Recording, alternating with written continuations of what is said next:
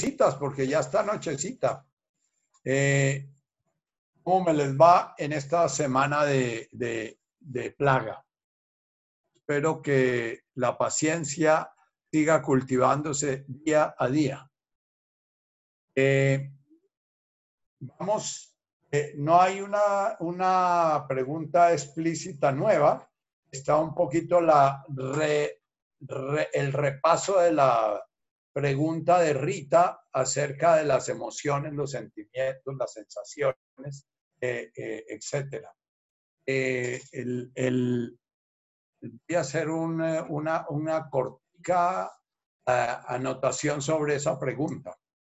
Eh, el proceso natural del psiquismo humano, eh, digamos que en su filogénesis, la forma como se forma, inicia desde lo sensorial, la sensación, para después de la sensación generando la emoción, eh, ya más o menos después, de, después del año, año y medio ya se comienza a integrar emociones y, emociones integradas, porque emociones primarias hay desde el comienzo. Y ya para que se genere un sentimiento, el sentimiento es ya un cocido, como les decía la vez pasada, eh, un cocido del ego de muchos pensamientos, muchas ideas, muchos conceptos, muchas emociones, o sea, el sentimiento ya es bastante complejo. Cuando yo digo que yo amo a alguien, que yo odio a alguien, en ese decir amo, odio, yo le estoy ofreciendo a la conciencia un complejísimo tejido de emociones, sentimientos, memorias, eh, eh, eh, etcétera, emociones y, sensaciones. En, lo, en la pregunta de Rita aparece la, la posibilidad de que el sentimiento eh, eh, sea algo que viene de la mente y el sentimiento puede generar emoción y la emoción puede generar sensación. Eh, entonces, sí, eso es cierto. lo que hace el ego precisamente es que comienza a desconectar de la sensorialidad, comienza a perder su contacto con la realidad y comienza a crear mundos subjetivos frente a los cuales responde.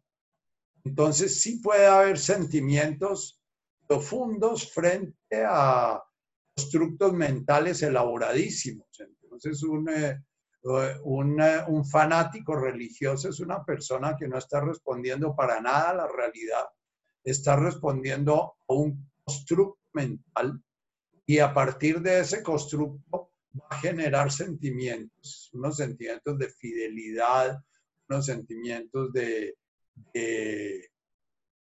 bueno, qué sé yo, lo que se llame todo ese, ese estar uno amarrado hasta la muerte a una idea, fanatismo, etc. Eh, los sentimientos normalmente en un adulto son nutridos más por la mente, por el mundo mental verbal, que por, los, que por las sensaciones. Eh, los sentimientos son constructos eh, que van a generar emociones y van a generar es un sentimiento como el enamoramiento, eh, se va a manifestar en emociones de amor, odio, alegría, tristeza, miedo, rabia, con mucha frecuencia. O sea, el sentimiento, que es un constructo, yo amo a, eso no tiene nada que ver con la realidad, tiene que ver con una construcción mental, va a estar informando al mundo emocional y generando toda una eh, escala de emociones que, eh, eh, infinita.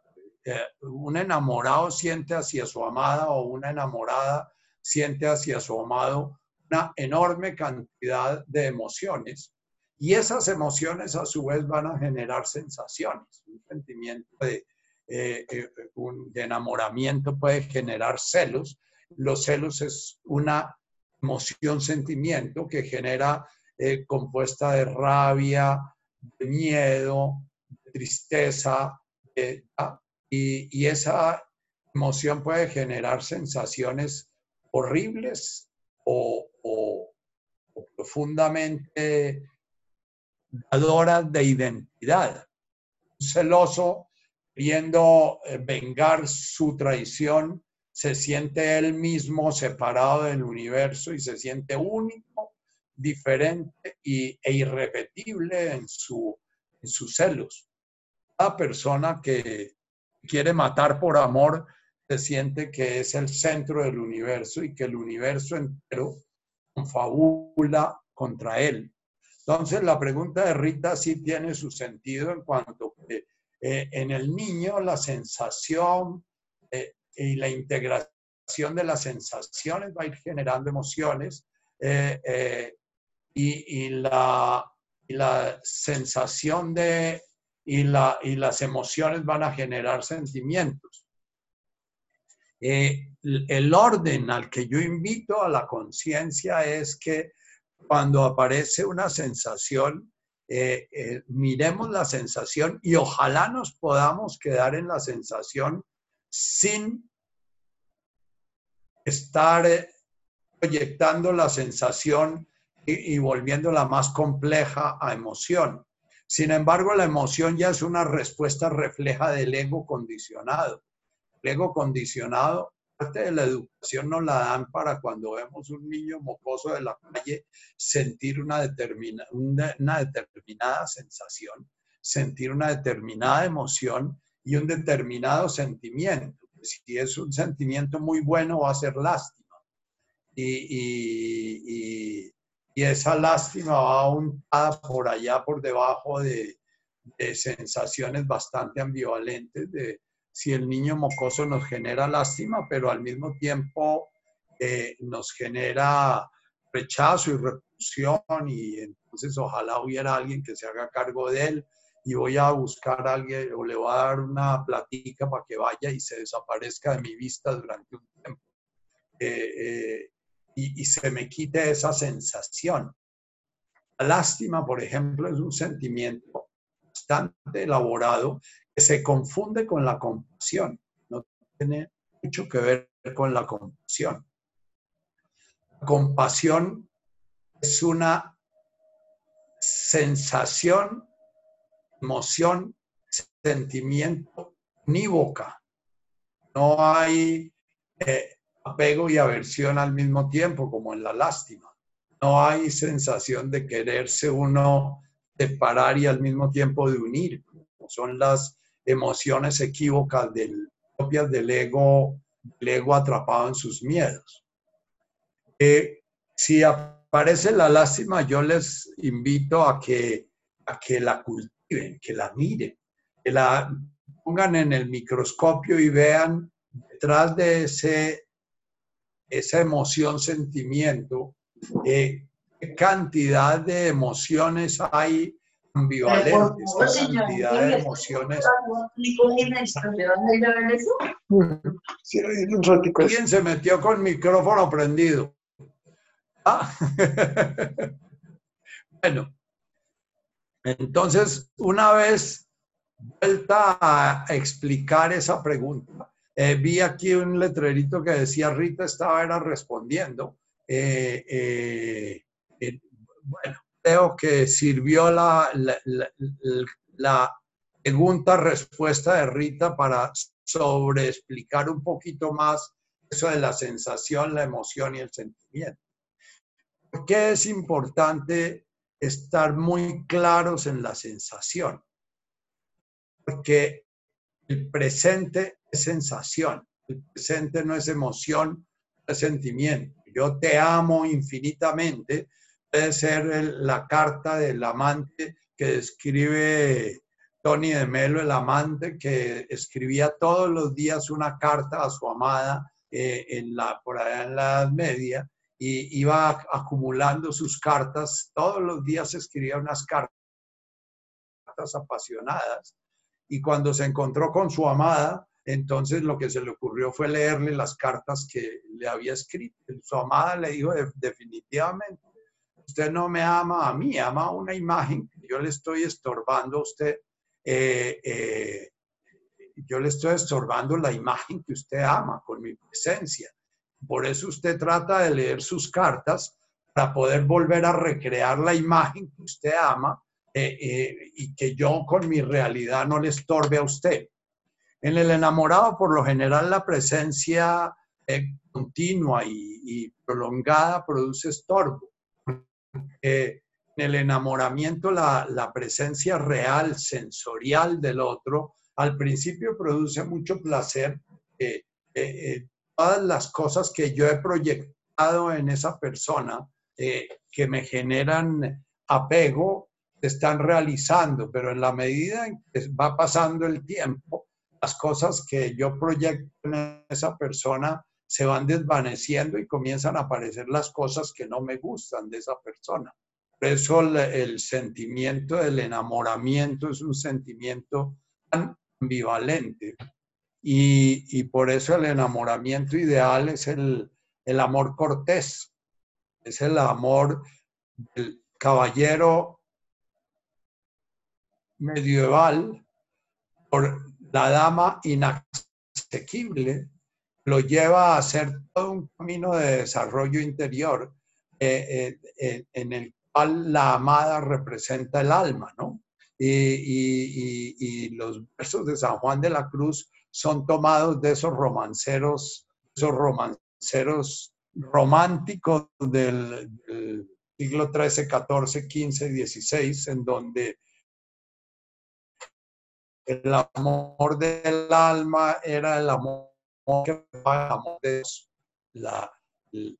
el poema del cántico espiritual en donde te escondiste amado hace de ese tipo de, literatura y de sentimiento.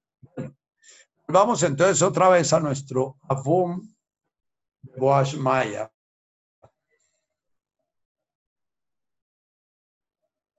Avum,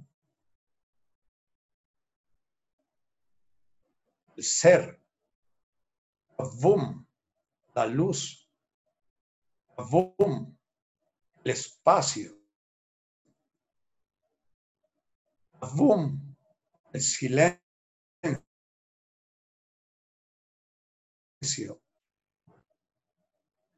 el sonido,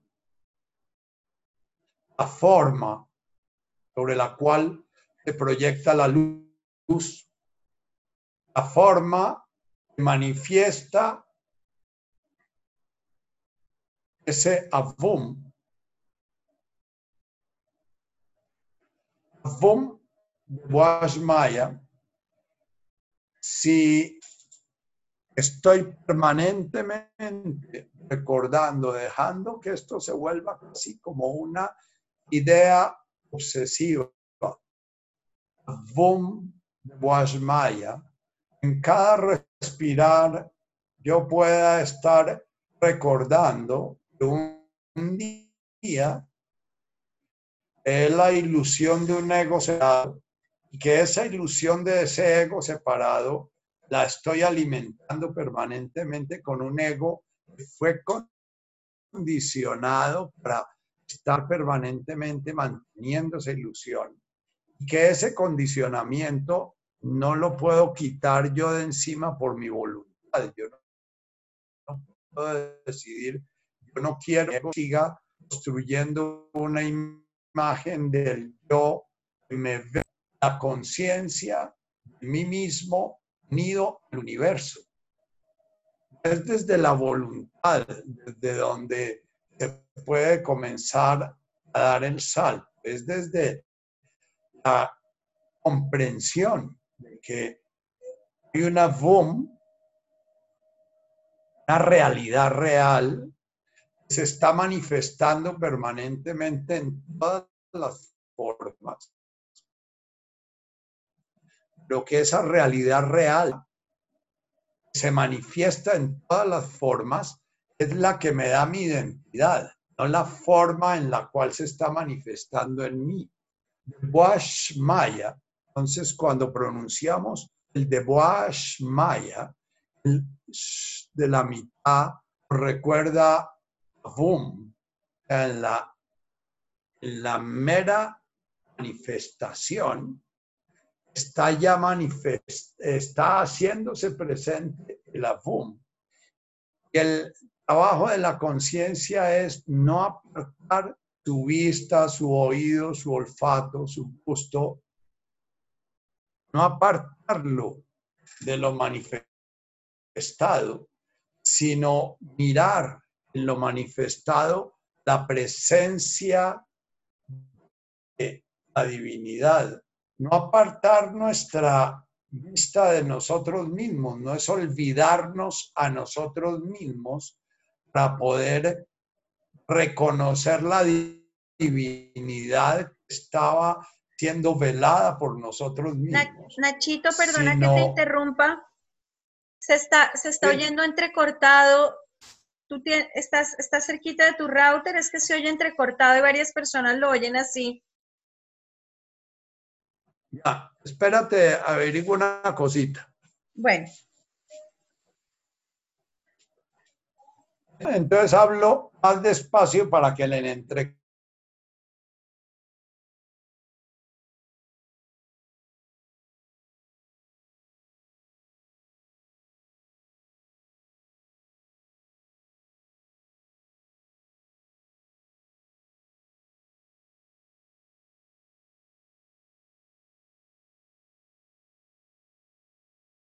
entre Su evangelio es Dios está en nosotros, entre nosotros, a través de nosotros y se manifiesta toda su tradición el planteamiento de que Dios está fuera, Dios está,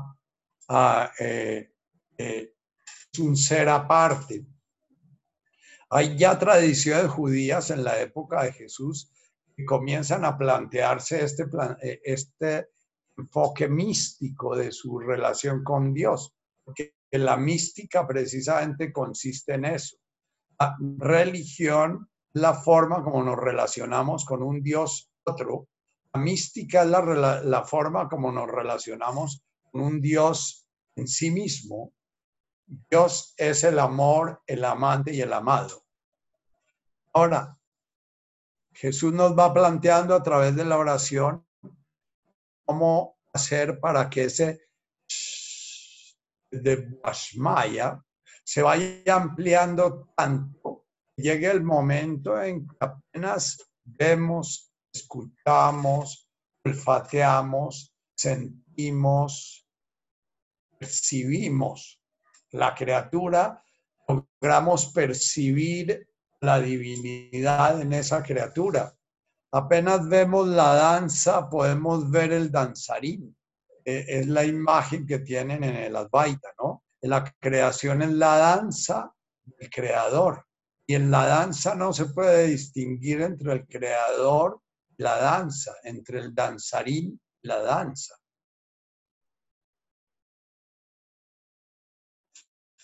El siguiente paso, Netkadach nos habla de comenzar a usar nuestra atención y comenzar a reprogramar nuestro ego está al servicio de crear una imagen de mí mismo separada, distinta y diferente, una imagen en la cual el universo está alrededor mío, es una imagen egocéntrica del universo.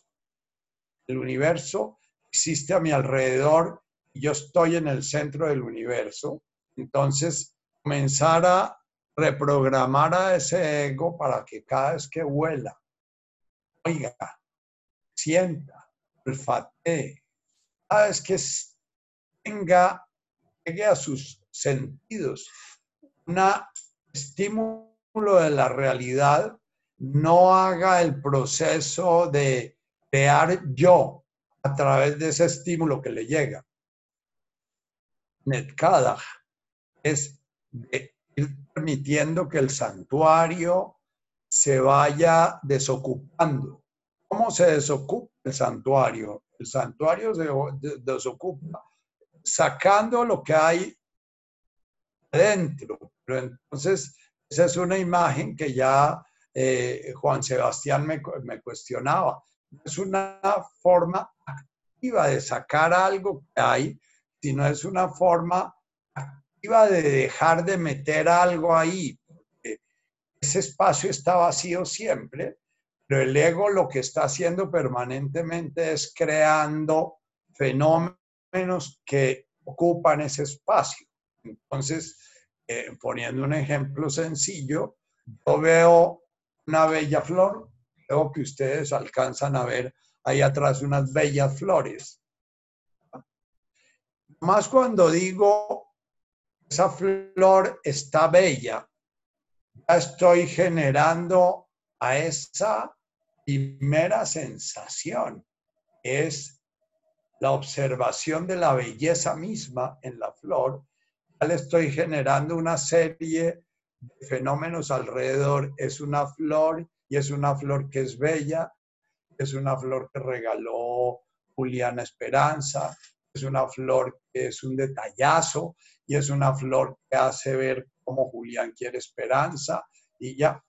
Entonces, lo que pudiera haber sido la contemplación de la divinidad manifiesta en la flor, se llena de una cantidad de arandelas, una cantidad de ondas alrededor que hacen que ese espacio en el cual la conciencia se puede contemplar a sí misma manifestándose, llena de arandelas. Esas arandelas se van formando o, ondas que se van formando eh, son, son llamadas por, en el budismo los escandas o los agregados. Entonces, lo que eh, Netada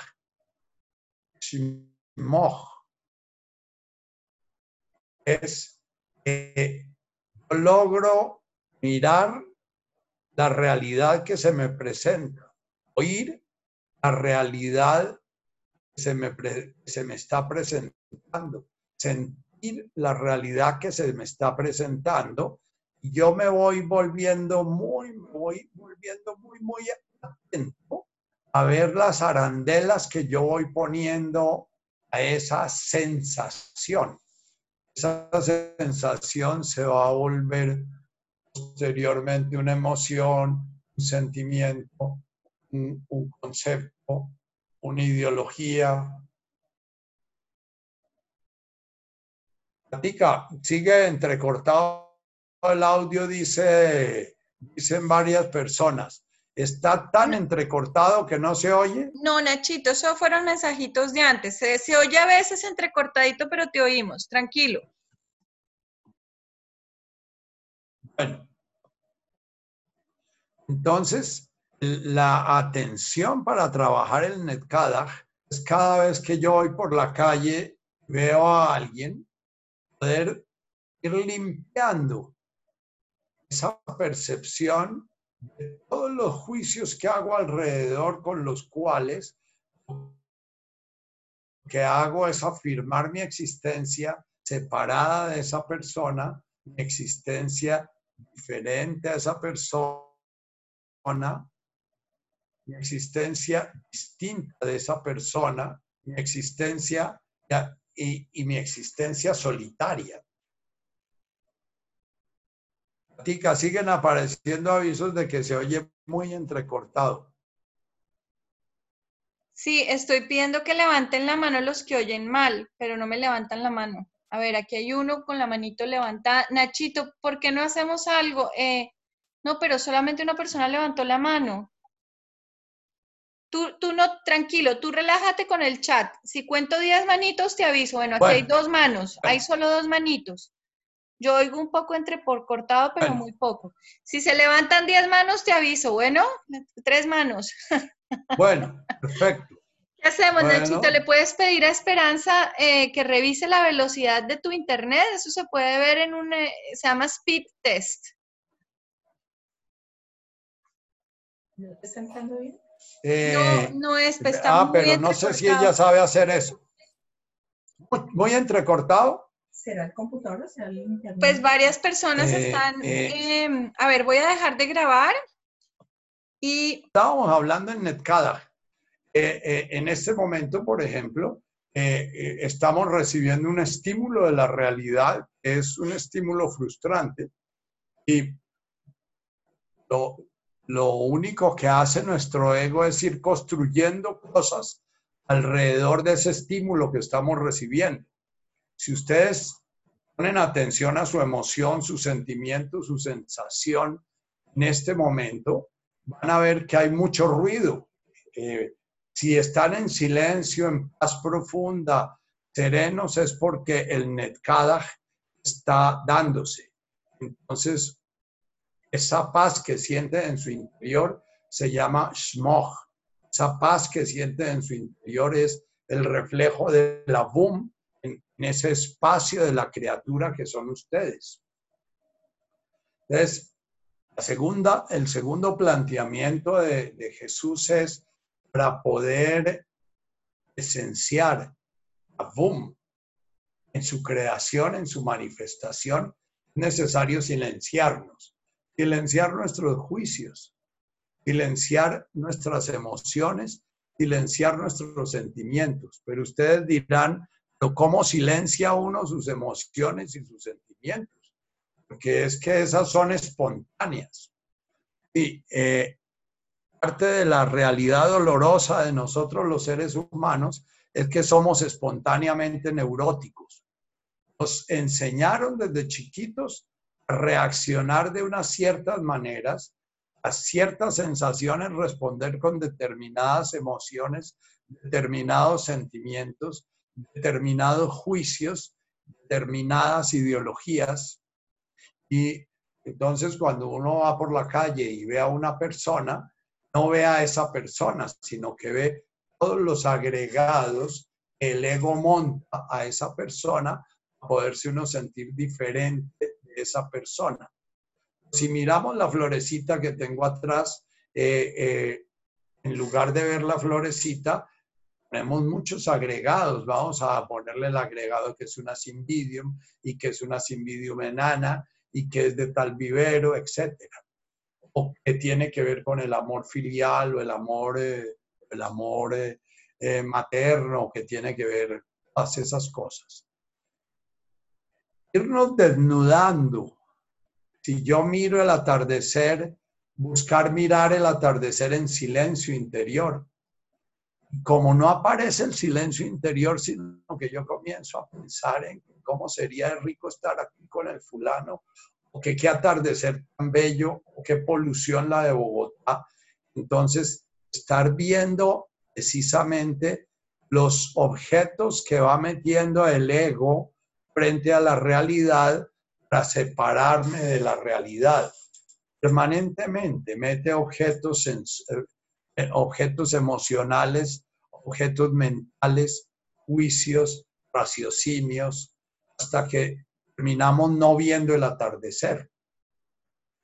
La experiencia de la iluminación, de la cual vamos a hablar ahorita con el Nehuesibianaj, es precisamente el poder, cuando contemplo un árbol, como dice Tony de Melo, estar contemplando un árbol y esa contemplación de ese árbol está transformando mi vida, porque en ese árbol está dándose el sentido de mi vida, la vida de ese árbol, la vida del universo entero. En esa contemplación de ese árbol está el gozo de existir, el gozo de contemplar, el gozo de manifestar. Al contemplar el árbol, ejemplo, también el gozo de la manifestación de la divinidad en mí el árbol. Eso es lo que en la mística hindú se llama ananda. Ananda es eh, cuando el amor, amante y amado se realizan, se produce un gozo infinito y se produce una gratitud infinita. Entonces, todos ustedes en algún momento de su vida han tenido momentos en los cuales el ego no está hiperproduciendo bullshit, basura. Eh, entonces, en esos momentos han estado iluminados. Iluminación, por eso todos los maestros dicen, ya eres lo que estás buscando ser, ya estás iluminado. Lo que pasa es que permanentemente estás creando velos, estás creando nubes como, como esas nubes que se crean en los shows de músicos, ponen neblina artificial. Eso hace el ego permanentemente para poder adornar la realidad. No nos vamos a profundizar aquí de por qué el ego, en lugar de estar atendiendo el qué como, respiro, qué bebo y cuando tengo sueño duermo, por qué el ego se volvió tan sofisticado y por qué el ego, en lugar de estar al servicio de la supervivencia, está al, servicio de la ignorancia. Eh, y están al servicio de la ignorancia que muchas veces olvida la supervivencia el superego humano, por ejemplo, claramente ha olvidado su supervivencia, claramente sigue quemando millones y millones y millones de barriles de petróleo al día, porque no está realmente relacionándose con la realidad, sino con un constructo que él ha creado que se llama el progreso, el desarrollo, el confort, la, etc. Lo que está apareciendo es que la vida tal como es en algún momento nos va a parar en seco ese paseo porque la vida tal como es no se va a dejar estropear. Entonces, el hecho de que yo llego a como un avión para ir a Estambul, que es tan bello, y llego a Estambul y porque al entrar al hotel me huele orines, se me daña todo el viaje. Esa es la forma como el ego. El ego actúa siempre encontrando motivos para no aceptar la realidad que está viendo y crear una realidad sin orines. Ah, pero es que no está bien que en un hotel de Estambul de cinco estrellas huela orines, ¿no? Pero bueno, es, esa es la realidad. Si llega a ese hotel una persona que ya ha despertado, posiblemente los orines hacen parte del paisaje y hacen parte de la gratitud y hacen parte del sentido de ese sitio. Muy posiblemente no ha ido a Estambul a, percibir la belleza de Estambul para ver si se siente bien vivo, sino que se ha quedado en su casa en donde esté sintiéndose realizado sin necesidad de ir a Estambul.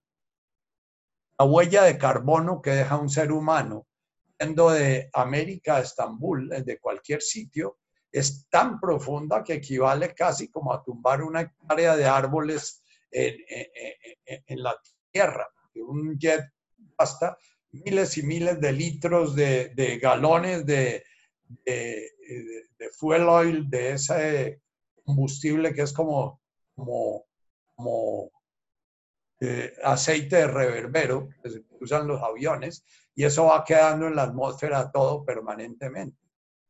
Sin embargo, si yo voy a hacer Netkada Shimog, tengo que comenzar a preguntarme realmente si voy a ir a hacer un viaje, a qué lo voy a hacer, qué sentido tiene hacerlo, sentido le da a mi vida hacer ese viaje, por qué voy a generar ese, esa perturbación en el entorno. Ustedes se preguntarán, ¿y usted no viaja? Y yo digo, yo sí viajo porque definitivamente todavía estoy muy desconectado. Pero mi, disciplina, mi camino es estar permanentemente recordando a Funde Washmaya y recordando que para poder un día poder presenciar esa nueva que nos vino a ofrecer Jesús y que nos contó también el Buda y que nos han contado miles de personas, voy a tener que comenzar a trabajar muy en serio en Netkada Shimog.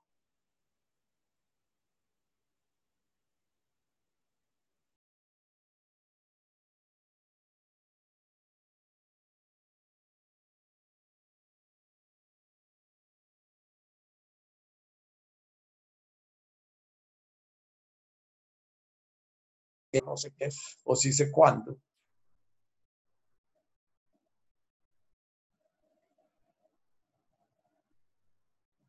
Una vez que podemos comenzar a limpiar, limpiar, limpiar, o sea, dejar de ensuciar, dejar de ensuciar, dejar de ensuciar.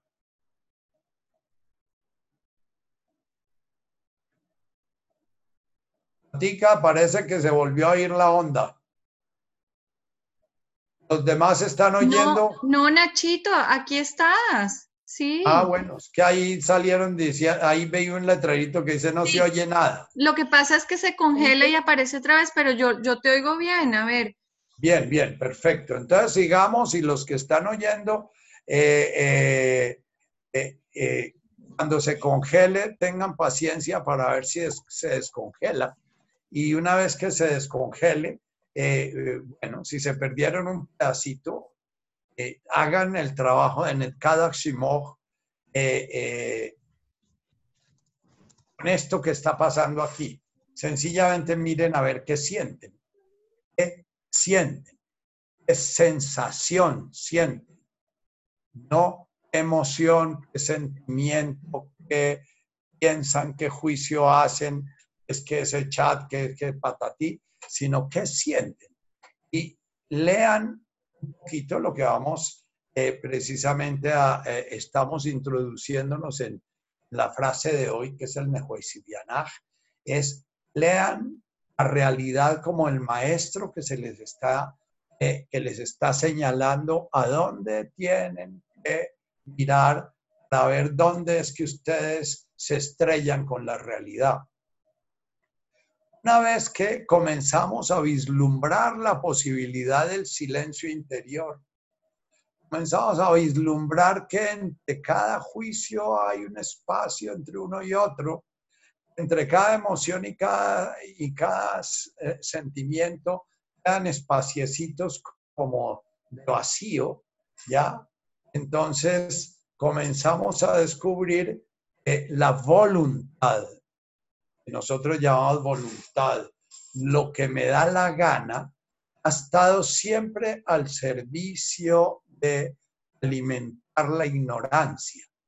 La voluntad está al servicio de alimentar la ignorancia a través de los deseos, de los miedos. Cada vez el ego quiere separarse de la realidad como es, o sea, integrada conmigo, genera un deseo, un miedo. Entonces, ahorita el miedo puede ser, uy, me voy a perder la charla de Nacho.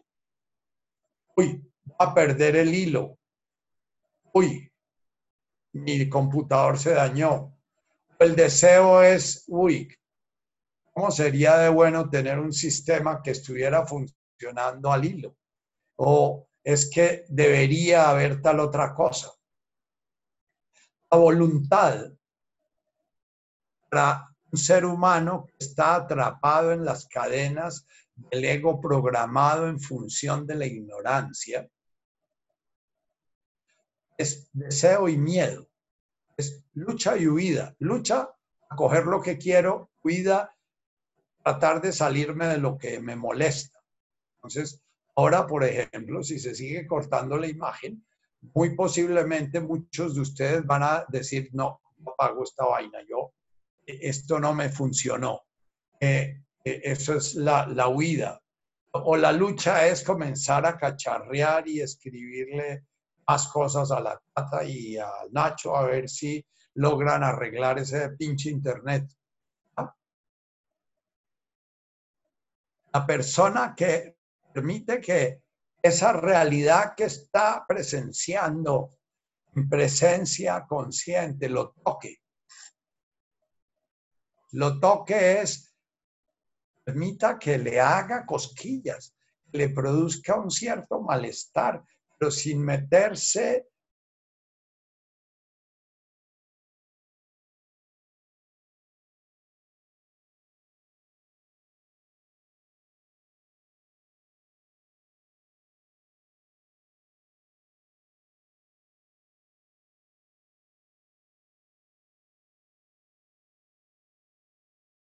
funciono en función de lo que temo, entonces en función de qué voy a funcionar.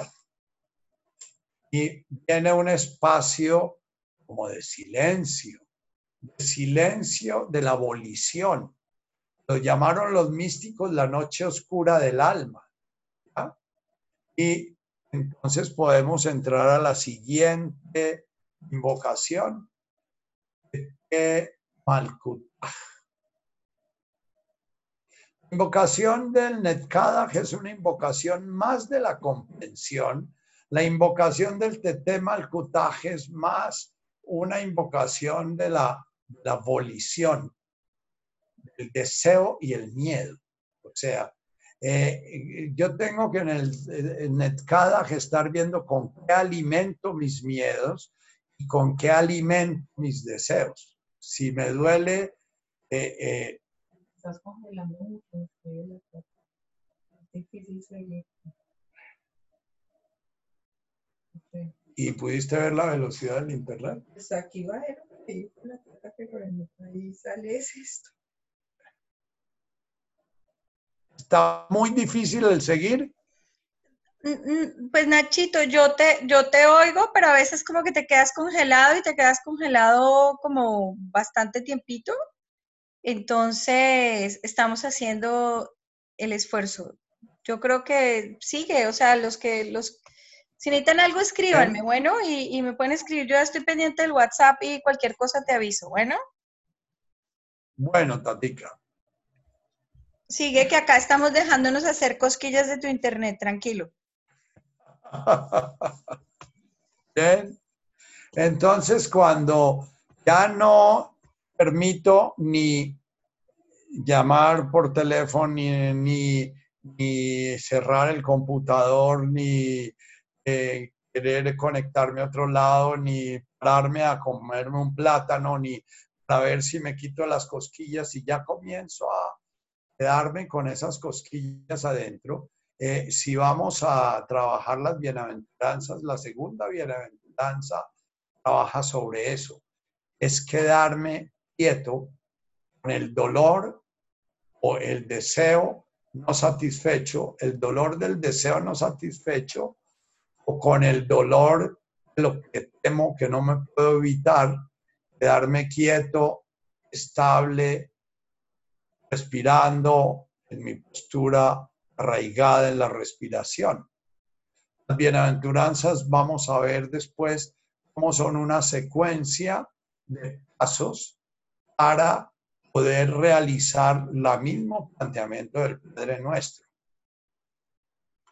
El tema al kutaj es, es ante el silencio, el miedo y del deseo comenzar a abrirme a la realidad para ver si puedo leer en la realidad cuál es la voluntad mayúscula del universo frente a mí. Es como la hojita que ha estado separada del árbol, creyéndose ella misma una totalidad y creyendo que está solitaria que su vida es una miseria porque está muy solitaria y nadie la mira, nadie la ve, y de pronto comienza a darse cuenta que se puede conectar con el árbol, pero no sabe bien cómo conectarse con el árbol, porque siempre ha aprendido a mirarse a sí misma, no ha aprendido a mirar al árbol. Eh, eh, la, la chavita friega porque yo digo arboreidad. Eh, mi conciencia de mí mismo cambia de ser un yo separado y distinto, una hojita separada, y comienza a comprender soy un árbol que mientras no pueda conectar con el árbol, me voy a sentir moribundo, me voy a sentir aislado y me voy a sentir expulsado del paraíso.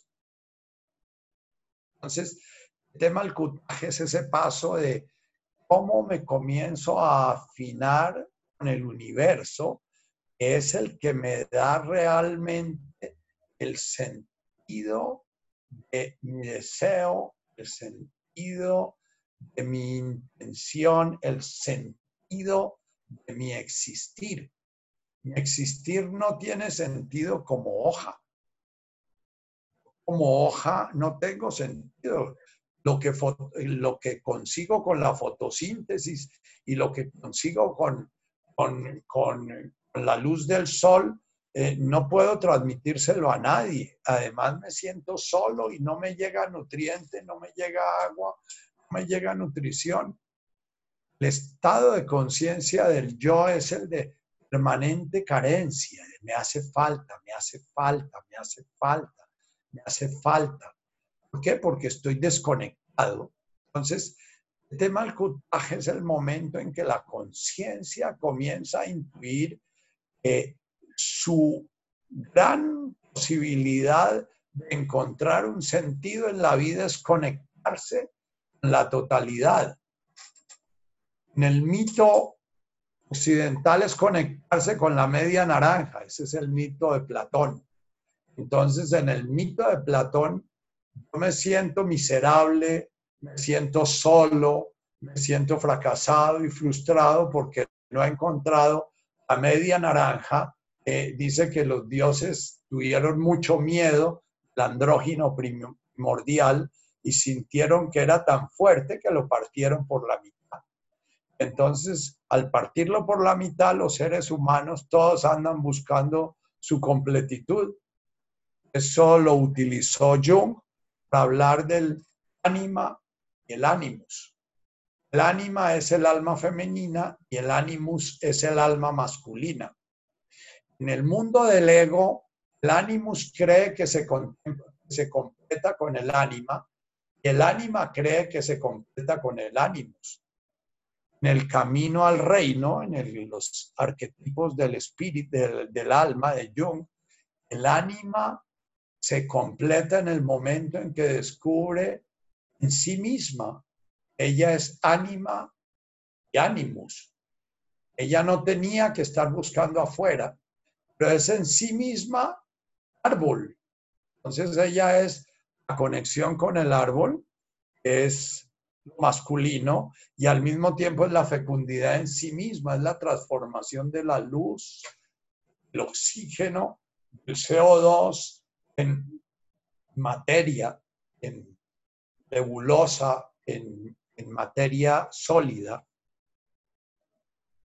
La feminidad es la posibilidad de nutrir algo que se está gestando ahí y la masculinidad es la posibilidad de transmitir eso que se ha gestado. Cada ser humano es masculino y es femenino. Es masculino en su inspiración, es femenino en su inspiración, se abre a recibir y es masculino en su, en su expiración, entrega lo que ha, se ha dado de co-creación en, en, la, en, la inspiración, la inspiración. Bien, comienza ese despertar del tema al cutajes, cómo me sintonizo. Y la clave que dan todos los místicos es el único sitio donde nos podemos sintonizar es en el presente porque el ego nos sacó del paraíso al mandarnos al pasado y al futuro. El ego, de alguna manera, nos creó una cárcel metiéndonos dentro de una burbuja es pasado generando futuro, pasado generando futuro, y pasamos por encima del presente sin tocarlo. Cuando comenzamos a descubrir eso, la búsqueda de la presencia consciente se vuelve el sentido de nuestra vida. ¿Cómo hago para estar presente en el presente, permitiendo que mi existencia esté presente en esa realidad, para que se conecte con esa realidad? Esencia consciente es la, la forma como traducen la palabra inglesa que es awareness, también otros traducen mindfulness. en, español no hay esas palabras que se les ponen nes y les y cosas de esas para ponerle como esencialidad eh, el, presenciar, el, presenciamiento, es poner toda nuestra atención en la sensación, porque la sensación es lo único que quedó en el presente. Esencia consciente puede comenzar a darse cuenta cuáles son los pensamientos que están apareciendo en mi presente, cuáles son las emociones que están apareciendo en mi presente, pero para llegar a tener esa habilidad es necesario que haya entrenado con la sensación. Porque si no se entrena con la sensación, el cuerpo es sólido, el cuerpo es, anda en un tiempo-espacio relativamente lento, la sensación permanece por un ratico y puede observarse, mientras que un pensamiento apenas lo observas, se te escapa. Una emoción, apenas la observas, se te escapa. Porque eh, eh, el observador al mismo tiempo no puede ser observador y, objeto observado. Eh, entonces, no puede haber un objeto en, conciencia. Los pensamientos los puedes ver como por el rabito del ojo. Puedes saber, ah, estaba pensando en esto. Uy, estoy sintiendo esto como sensación en mi cuerpo, pero la emoción que hay detrás es algo que, si lo enfoco se difumina. Si lo enfoco no, no lo logro poner en el campo de atención. Entonces, en el tema al kutaj, nuestra voluntad está al servicio del deseo y del miedo, se pone al servicio de generar la disciplina, generar la práctica, generar el fortalecer el músculo, la atención, awareness, de la atención consciente y enfocada en una sensación. Al principio, la sensación tiene que ser burda, como la respiración. Poco a poco se va volviendo más fina. Es la respiración tocando mi nariz. Al principio la respiración es la que siento en todo mi cuerpo. Sin embargo, el ego cuando lo, en, lo jalan del corra, de la correa para meterlo a atender la sensación, él sabe que lo meten en trampa y él comienza a agitar la mente y agitar las emociones y las sensaciones, eh, las sensaciones psíquicas. Y las, es una sensación psíquica, es una sensación que se produce en el cuerpo producto de la mente. Entonces, eh, yo siento un poquito de dolor en el ojo entonces comienzo a pensar, ¿y qué tal que sea un glaucoma? Yo ya leí en Google que comenzaba por ahí, y el glaucoma agudo me puede dejar ciego en dos horas. Y, si yo sigo meditando ahorita y eso es un glaucoma, y no voy a poder, y, y entonces fíjense cómo es una sensación, ese dolor era una sensación posiblemente producida por cualquier estímulo, se va a volver todo un sentimiento, toda una emoción de miedo y todo un concepto que es un síntoma.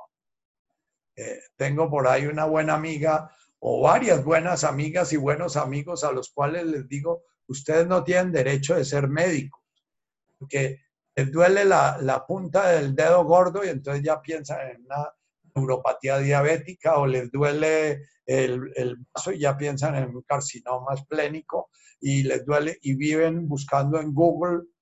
Google es el, el mejor escahueta del ego porque le genera muchísimos agregados. No solo los propios, sino los de todos los neuróticos que hay alrededor mío que se meten a Google a contar que es que cuando a ellos les dio la hepatitis sintieron esto y esto y esto. Entonces, eh,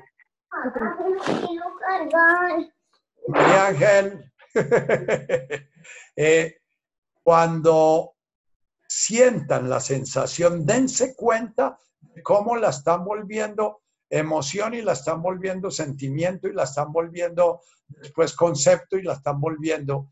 Por eso la pregunta de Rita fue tan valiosa, porque es indispensable saber qué es sensación. La sensación cuando se vuelve otra cosa es saber que se volvió otra cosa. Mi respiración. Cuando el Buda dice estar presente es, si respiro despacio, darme cuenta que estoy respirando despacio. Si respiro rápido, darme cuenta que estoy respirando rápido. Cuando respiro ni despacio ni rápido, darme cuenta que no estoy respirando ni despacio ni rápido. Pero no es decir, uy, estoy ya ansioso y, me agité. Eh, es que tal vez ese pensamiento que tuve me aceleró la respiración. No, el primer camino en la meditación es volvernos simples, simples, simples. Sintonizarme con Malkutaj es, Malkutaj es comenzar a sintonizar mi respiración. Es esperar a ver cuál es la respiración de Dios en mí. Darme cuenta cómo estoy imponiendo mi respiración porque me sentía ahogado o me sentía ansioso porque sentí que no estaba respirando bien y volver otra vez a ver todo lo que está estorbando mi respiración. Entonces voy a ver los pensamientos que están girando, los sentimientos, las emociones, las experiencias anteriores y otra vez mirar, ¿será que esta es la respiración de Dios? Nunca vamos poder aclarar si es la respiración de Dios o no. Único que sé es que cuando sintonizamos con la respiración de Dios, aparece un silencio, aparece una paz interior. Y eso van a ser momenticos. Entonces puede que comiencen a oír el zumbido de sus oídos, puede que comiencen a oír los pajaritos que no oían, puede que comiencen a, sentir cosas en su cuerpo y el trabajo en ese momento es quedarse en la sensación, no ir a la percepción, es la interpretación de la sensación, quedarse en la sensación. Este cuerpo, dicen los, los budistas tibetanos, este cuerpo se nos da precisamente para poder limpiar karma es limpiar karma, es desenseñar al ego las mañas que ha aprendido a través de muchas encarnaciones, dicen ellos. Entonces el karma es el aprendizaje que trae el ego de otras vidas, que se nos transmite a través de los padres que elegimos, que se nos transmite a través del sitio que elegimos para encarnar, que y, y Esto es un concepto, esto ya es un super ego, el concepto de la reencarnación. Por eso los maestros que realmente están despiertos en el presente no se enredan con estas historias, porque cuando tú estás respirando, lo único que tienes que hacer, lo único, es sentir el aire que entra y que sale, sentir la respiración que hay en ti, preguntarte, ¿Será la divinidad la que está respirando a través de mí? ¿O será mi ego que está armando una historia? Entonces, si es el ego, miro qué historia está armando por ahí. Y entonces voy a mi presente mental o a mi presente emocional. El presente mental y el emocional son muy difíciles de trabajar en estas primeras etapas. Hay meditaciones yógicas que siguen un pensamiento por mucho rato, pero eso ya son personajes que se han pasado la vida practicando su awareness, practicando su atención enfocada. Nosotros eh, enfocamos un pensamiento y se nos escapa. Entonces, por ahora, ser sencillos, absolutamente sencillos, haciendo la meditación del principiante, mente zen, mente de principiante. Eh, eh, la meditación del principiante y quedarse toda la vida en la meditación del principiante que si comienzan a crear estados de conciencia evolucionados, eso ya son todos agregados. De Malkutaj comienza a manifestarse poco a poco, por segundos, por rayitos. ¿ah? Pero si ustedes perseveran en, en, ese trabajo y hacen de su ida al baño cada vez que se sientan a, a, hacer su popó, darse cuenta cómo están respirando, qué están sintiendo, cómo están sintiendo, qué ideas tienen. Cada vez que van al baño a hacer su pipí, darse cuenta cómo están respirando, cómo están sintiendo. Cada vez que se sientan a almorzar o a comer, poder tomarse un instantico de silencio y decir, estos alimentos son un regalo de todo el universo, la tierra, el cielo, mucho esfuerzo y trabajo. Y en ese momento ver esos alimentos y ver su organismo y ver a esa criatura en la cual la divinidad está manifestándose en forma consciente y ver esos alimentos que son divinidad también que se ofrecen para ustedes y poder hacer conciencia de ese presente divino y sagrado que está dándose ahí. Podamos vivir de tal manera que seamos merecedores de recibirlo.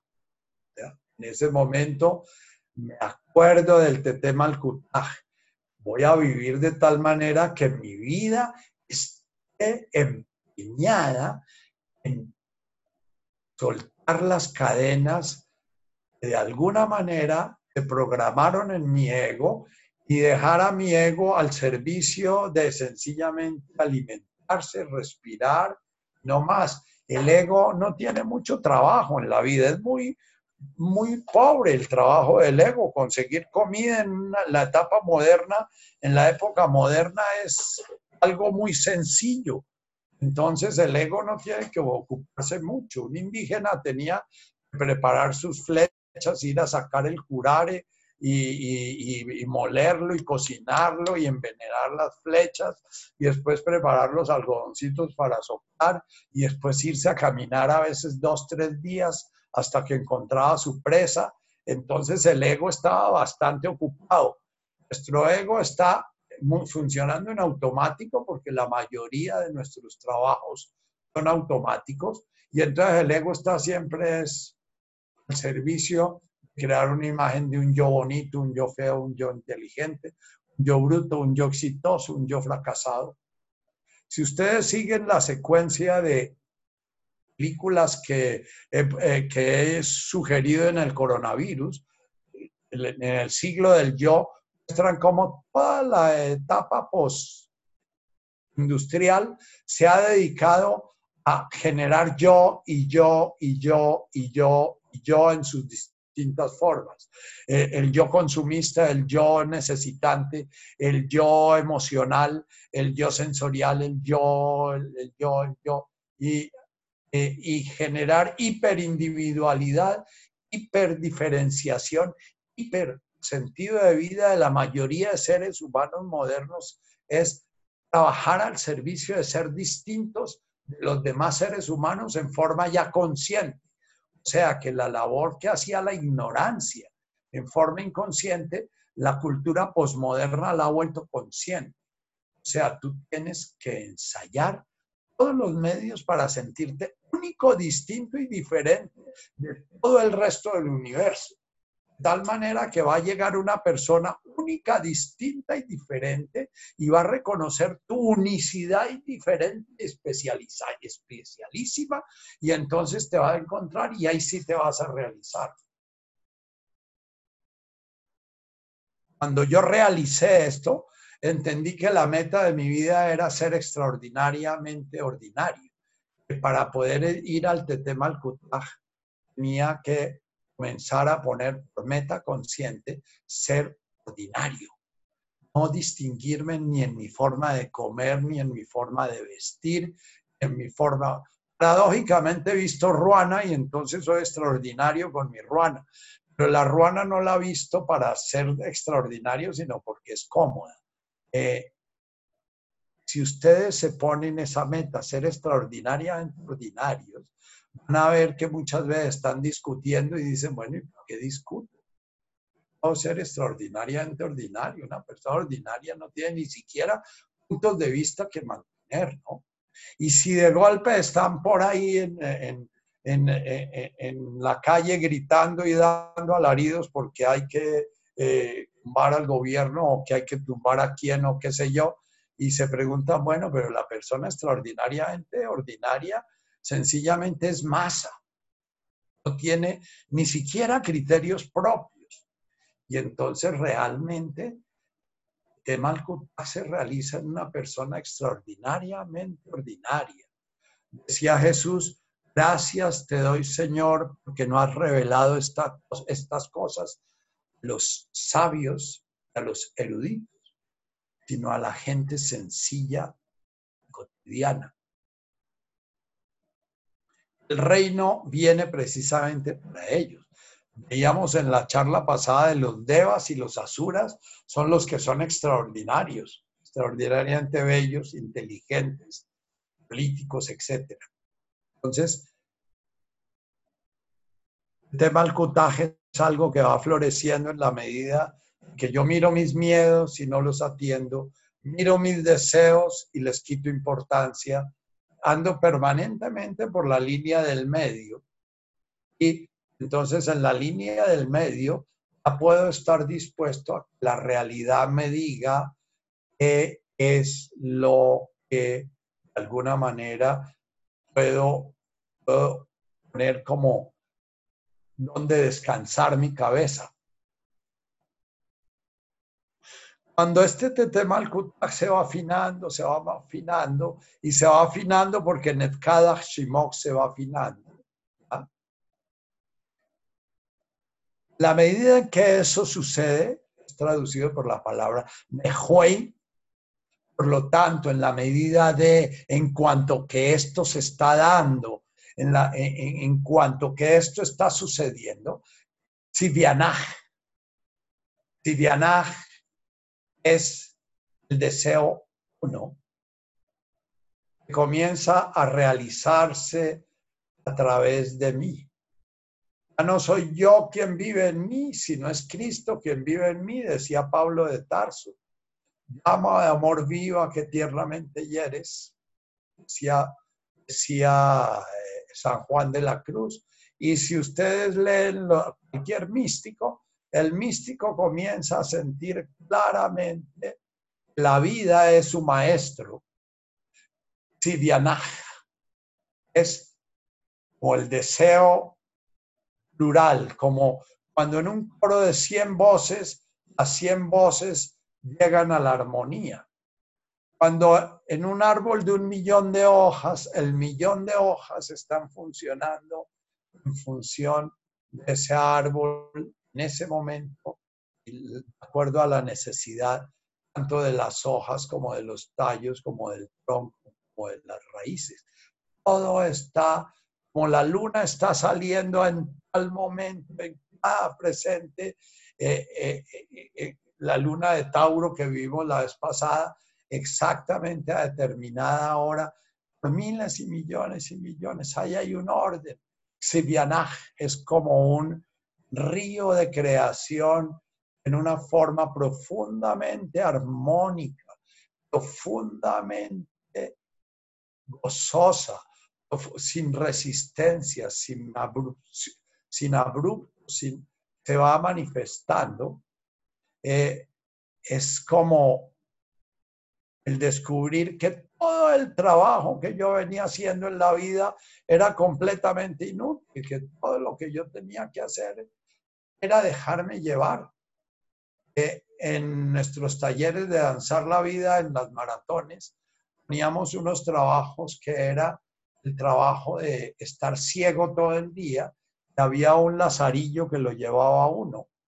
Y, bueno, eh, al principio, todo el tiempo, eh, el, ego está sintiendo que lo van, a, lo van a hacer tropezar, lo van a hacer caer, que no lo están cuidando, que es que poco a poco, en la medida que va pasando el tiempo, eh, uno se va soltando, se va soltando, y al final del día, después de 10, 12 horas de estar uno ciego, comienza uno a funcionar como ciego fluido. Comienza uno a darse cuenta que puede hacer muchísimas cosas. No tiene que estar pegado como una garrapata al lazarillo. Hay muchas cosas que ya van fluyendo, porque de alguna manera el único sentido que tenemos es la, la vista. Ese vianaje es ese ese va, ese gua, de guagurú, guagurú, ese, wow, tanto trabajo que yo venía haciendo, tanto esfuerzo que yo venía haciendo. Yo que sentía que la vida era una cruz y era un esfuerzo. Y esto es como irse deslizando por una loma resbalosa sin hacer ningún esfuerzo. En los sueños aparecen a veces esos estados de vianaje eh, en que uno va corriendo y corre y no hay fatiga y, puede saltar saltos grandes y no hay ningún tipo, de fatiga. Esos sueños le hacen creer a uno que lo que lo tiene prisionero es el cuerpo, que sin cuerpo uno es como libre. Esa es la ilusión de la mente. La, mente no es libre para nada. Lo que nos tiene prisioneros es la mente. El cuerpo en sí mismo fluye, fluye en el orden de la naturaleza, como la hoja fluye en el orden del árbol y el árbol fluye en el orden del bosque, sin ningún esfuerzo. Y vianaje lo que lleva los animales a vivir su orden, a los vegetales a vivir su orden, a los minerales a vivir su orden, y el ser humano se ha apartado de ese orden porque ha creado su identidad separada y ha creado su voluntad individual y ha creado el juguete de los miedos y los deseos como objetos de su voluntad y ha creado la fantasía de que puede evitar el coronavirus y que puede evitar la muerte y que puede evitar la enfermedad y que puede evitar... Eh, nosotros como hombres modernos, modernos y mujeres posmodernas, estamos viviendo esa jaula estrecha de una manera cien veces más dramática que la que lo vivían nuestros indígenas en el siglo XVIII-XIX. Yo trabajé con los guajivos en el siglo XX, años 71, 72, en el Orinoco, en la, en la Orinoquía, en gaviotas, y veía cómo una madre gozaba a su cría infinitamente, pero también le permitía morirse si se iba a morir y la permitía morirse en ese Sefianac suave, amable, amoroso. Me sacaron de una tribu y nunca me permitieron volver a entrar porque un día un sapo colono me dijo que habían dejado un guayibo enfermo en la mitad del monte. Y entonces yo me fui con el carro todo y todo como la Claudia a poner en cuarentena porque se iban a morir los ancianos. Y recogí a este hombre que era un hombre de unos 35 años, pero ya estaba moribundo, eh, tenía una leishmaniasis, eh, lo recogí, lo llevé al hospital, le di el, eh, un quimiostático que es muy fuerte para ver cómo le manejaba la leishmaniasis, se peló todo este indígena porque hizo una reacción al, a la droga que le di para tratarle la leishmaniasis y terminó muriéndose. Cuando me cogí mi jeep y se lo llevé allá al, al, pueblo, no me dejaron acercar al pueblo, porque es que ese indígena lo habían puesto en el sitio en que ellos ponen a los que se van a morir, porque ellos dicen que venimos del monte y debemos volver al monte. Y el lugar en donde debemos morir es en el monte. Y yo había has tocado todos esos órdenes y había generado una cantidad de desórdenes eh, eh, en su orden tribal, eh, me volví enemigo de ellos, no pude volver ni siquiera a hacer campañas de salud de ningún orden. Esos somos los egos humanos. Andamos rompiendo los órdenes de la naturaleza permanentemente. Yo sé que decir que si este coronavirus hubiera matado 200 millones de personas, ese era el orden natural y que sería una atrocidad haber dejado morir a 200 millones de personas. Posiblemente lo que nos va a mostrar la naturaleza es que puede haber una mortandad mayor dentro de un caos que se puede presentar por estas cosas. Eh, no sé, ojalá no sea así porque eso va a generar mucho sufrimiento en estos seres humanos, nosotros.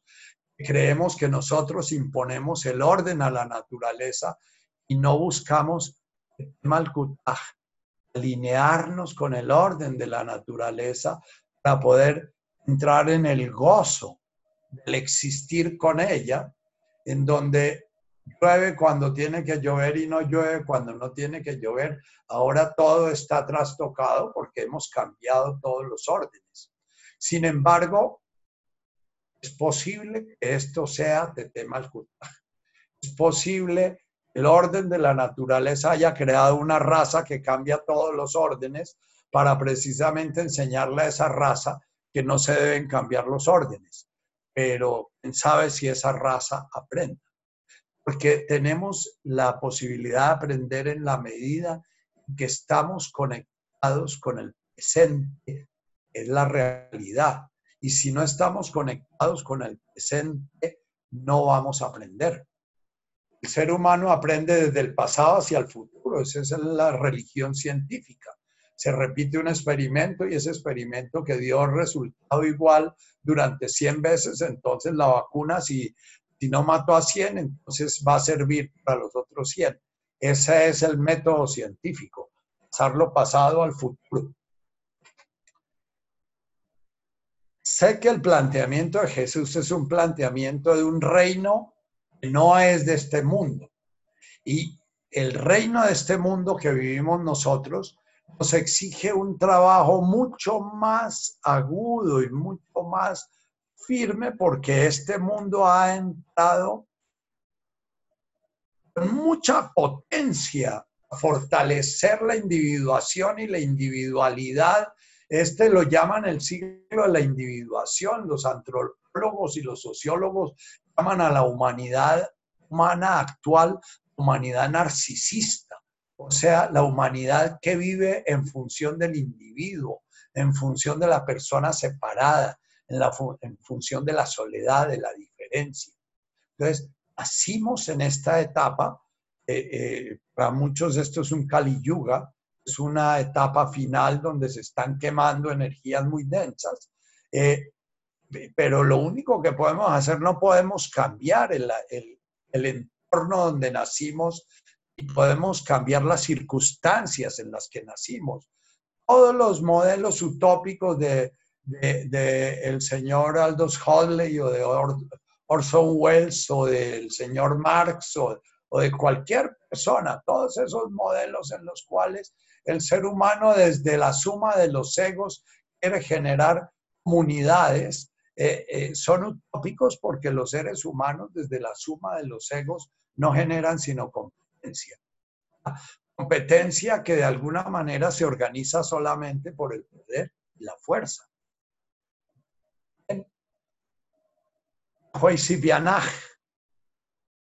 Todos, cada uno de nosotros busca la felicidad.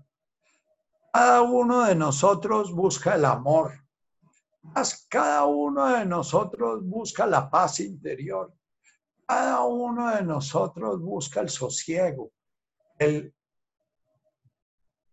ah, es decir, ah, ya, me entrego, la vez pasada alguien me preguntaba, Eloy, Eloy, Lama Sabactani, la palabra, el grito de Jesús cuando estaba ya muy cerca de morir. Eh, es el grito, la persona que siente que el, el, mundo fenoménico es tan poderoso en, sus, en su dolor y en su sufrimiento que puede separarlo la unidad.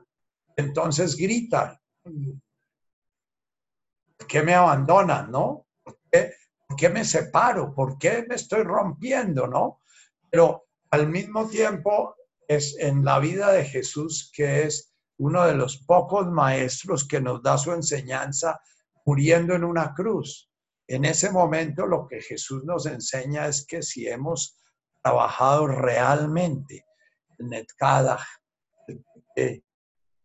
estamos en Sibianaj, y la muerte en una cruz, en la situación más horrorosa. Se dice que la muerte de cruz es la muerte más horrorosa que puede vivir un ser humano, contemplada.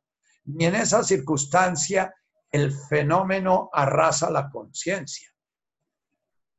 Decía la vez pasada que el camino está en comenzar a poder estás recordando quién soy. Yo soy la conciencia. Soy Avum. Se está manifestando de, de Washmaya, es este cuerpo.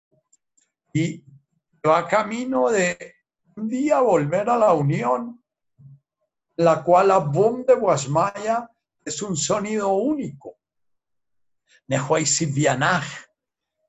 Aquí termina la primera parte del Padre Nuestro. El primer planteamiento ontológico de Jesús es que la divinidad se manifiesta, lo que para poder realizar la conciencia de esa manifestación hay que hacer un camino, es deshacer lo que el ego hace y deshacer lo que la voluntad hace a través del el apego, la aversión, el amor, el odio, la elección, el rechazo, la voluntad individual.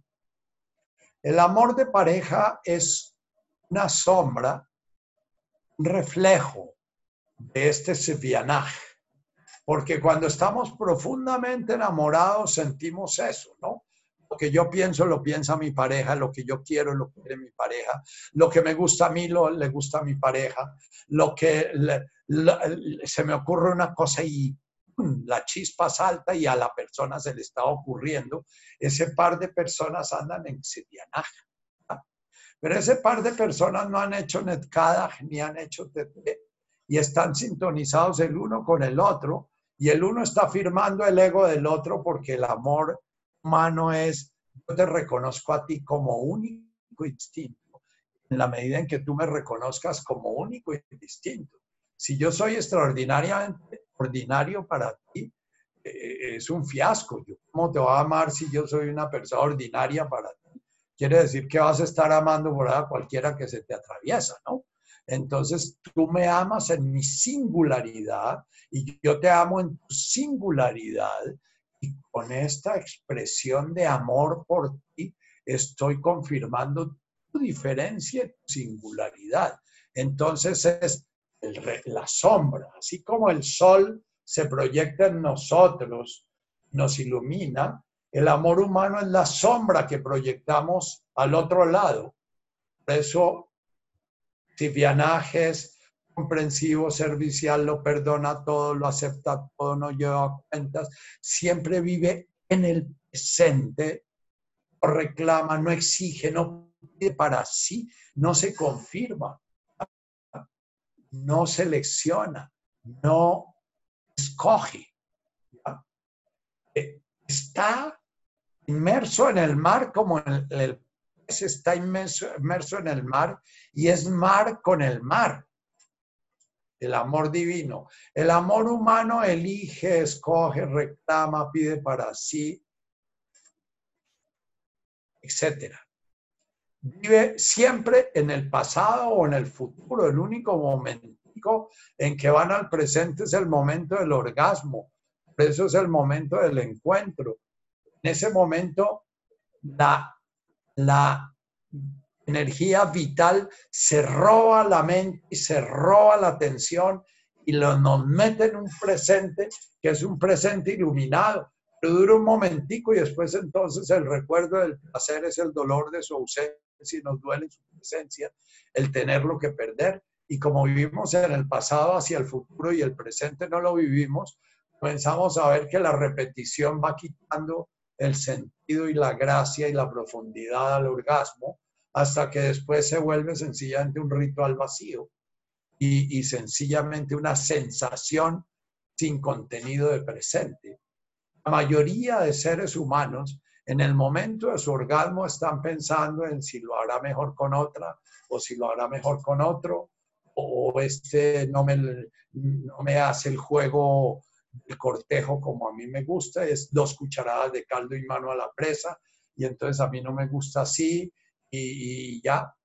Y todavía en algunos queda el, el rapto de la vida que los jala al presente y en ese momento se desconectan y después vuelven.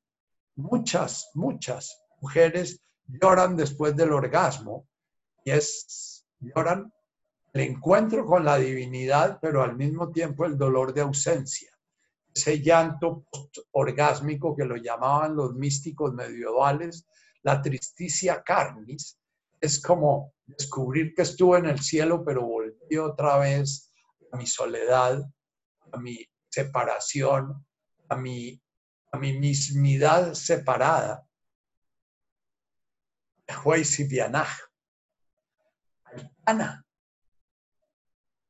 Tanto en, tanto durante, tanto a través de Guasmaya, es todo el universo, todo el universo manifiesto en los pensamientos, en la luz, en la energía, eh, manifiesto en la oscuridad, manifiesto en, en, cualquier forma que percibo a, mi alrededor. Baraja. Baraja es la tierra, lo sólido, los huesos, los, lo, lo, lo, lo que me sostiene en esto que de alguna manera es el contexto en que la divinidad se vino a vivir la aventura de contemplar su creación, de contemplarse a sí mismo creándose y de contemplarse a sí misma amándose y de contemplarse a sí misma destruyéndose.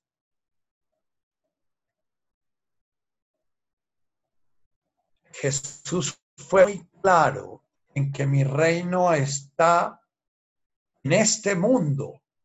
Es en el mundo fenoménico en donde la divinidad se manifiesta, pero no es de este mundo. En el, en el, reino del ego de este mundo, que es el reino de los yoes separados, la competencia de la guerra, de las revoluciones, de los ayudadores y de las víctimas y de los perseguidores y de los victimarios y de los, Todas esas son identidades separadas. En el momento en que se va realizando el Xvianaj, yo quería traerles hoy una serie de lecturas sobre personas que han despertado, al, que han entrado en ese Xvianaj, que se han podido soltar esa corriente. Eh, el camino, yo les decía, es un llamado en el Avum de Guasmaya, dicen, hay gozo, hay felicidad, hay amor, y ese es su ser, esa es su esencia. Eso están hechos ustedes, de gozo, de felicidad, de amor, de sabiduría. Todo ese gozo se manifiesta en cada una de las criaturas, inclusive en usted. Usted es un universo. Usted no es un yo separado, usted es un universo eh, de, moléculas, de células, de átomos, de, órganos. Eh, usted es todo un universo tan complejo como puede ser una galaxia. Y cada una de esas células es la manifestación divina y cada átomo es una manifestación divina. Hoy en día la física cuántica está llegando a hacer experimentos para ver si una partícula cuántica si una, si, si una subpartícula del átomo tiene conciencia.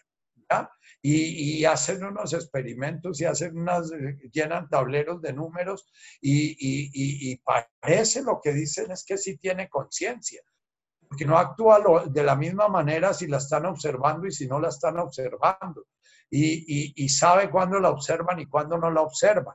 Eh, luego, la divinidad está hasta en la última sub nosotros ya somos unos seres muy complejos, somos como una galaxia llena de, diversidades que generamos una conciencia reflejada, la llama eh, eh, Richard Moll la llama el primer milagro, o sea, la capacidad del ser humano crear lenguaje, crear una representación de la realidad y una representación de sí mismo es algo que no se ve en otras criaturas. Puede que haya conciencias reflejas en los delfines y conciencias reflejas en las ballenas, y, pero, pero no han logrado crear un lenguaje comunicante entre ellos. Eso vemos. Por eso nosotros inferimos, porque lo único que podemos hacer es creer que si se portan de una determinada manera es porque ellos no se comunican. Eh, eh, las ballenas se comunican, los delfines se comunican y hay un lenguaje en ellos, pero entonces nosotros creemos que no tenemos, no tienen un lenguaje significante como lo tenemos nosotros. Tiene un lenguaje como el del niñito cuando aprende a decir que el perro es guau guau y que la vaca es mu y que el burro se... Eh, nosotros creamos un lenguaje significante, pero caímos en la trampa de crear una identidad con esa imagen que creamos de nosotros mismos y de crear una realidad con esa imagen que creamos de la realidad. Y no hay un nosotros mismos separados, eh, subjetivo, ni una realidad objetiva. Y el trabajo que nos viene a, proponer Jesús es mientras ustedes estén metidos en esa idea de que ustedes son unas entidades separadas, van a sufrir soledad, van a sufrir aislamiento, van a sufrir eh, eh, dolor, eh, dolor del dolor, van a rechazar la muerte, van a rechazar la realidad misma, como lo hemos hecho, lo hemos hecho a través de estarla cambiando con nuestras calefacciones, nuestros aviones, todo. El progreso parece muy lindo, pero el progreso no está ayudando mucho a la conciencia. El progreso nos está ensordeciendo, nos está ensegueciendo, nos está anestesiando a la misma sensación es el camino a la conciencia. Vajmaya Baraja.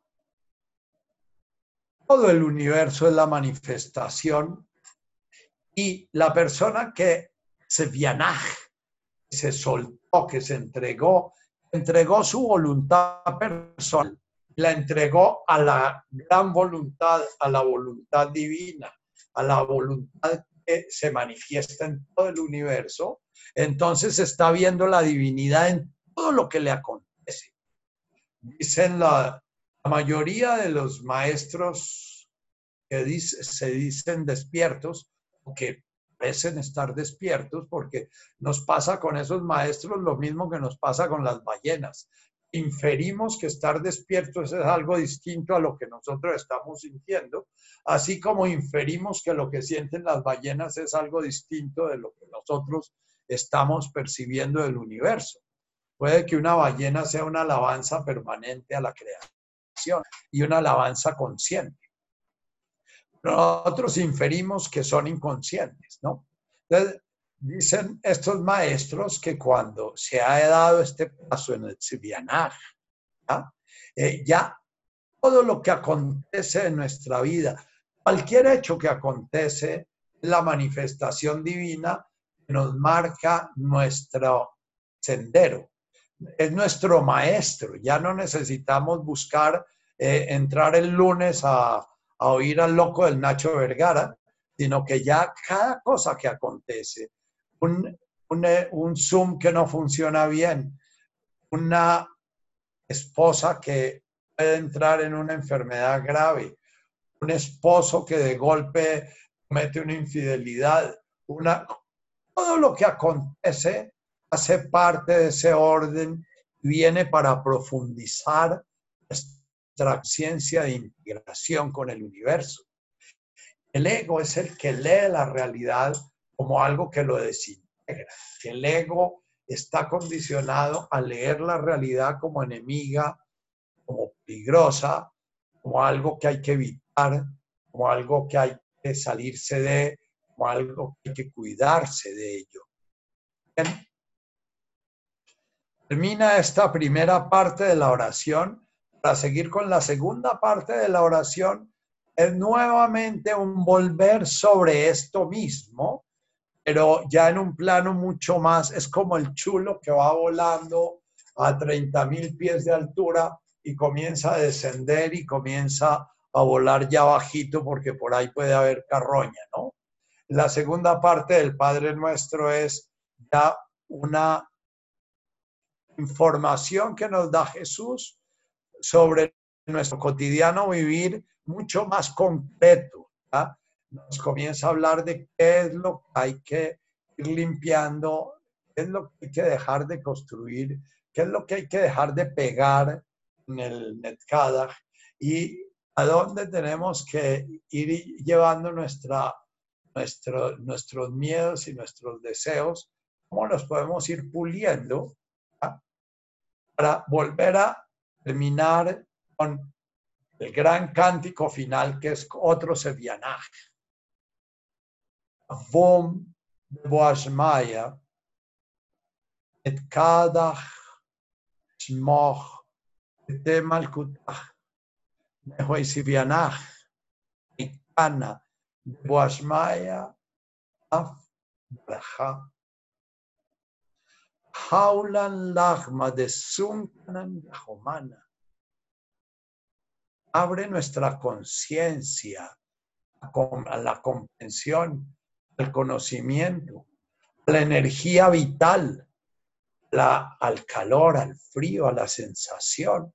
Abre nuestra conciencia a nuestras necesidades básicas. La medida de lo necesario, que no sea mucho, ni tampoco muy poquito no sea tanto como tú lo viviste en la cruz, porque golpe nos queda grande. Eh, abre nuestra conciencia a nuestra medida, a la de cada uno, porque cada uno está haciendo una aventura de la divinidad encarnándose para hacer ese ensayo de una encarnación consciente eh, atrapada en un ego. Ese es un juego de la divinidad y cada uno tiene una necesidad su medida de Sunkanan. Cada quien, la conciencia una, encarnada en cada fenómeno distinto, va a tener necesidades distintas de información, de estímulo, de experiencias. Ajomana hoy, en el presente.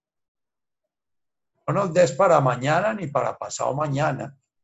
No nos des el susto de cómo me va a morir ahogado la capacidad de vivir lo que me está tocando vivir hoy, porque no me dejan salir en la cuarentena y porque todavía tengo el fantasma del miedo, qué sé yo. Eso es lo que estoy viviendo hoy.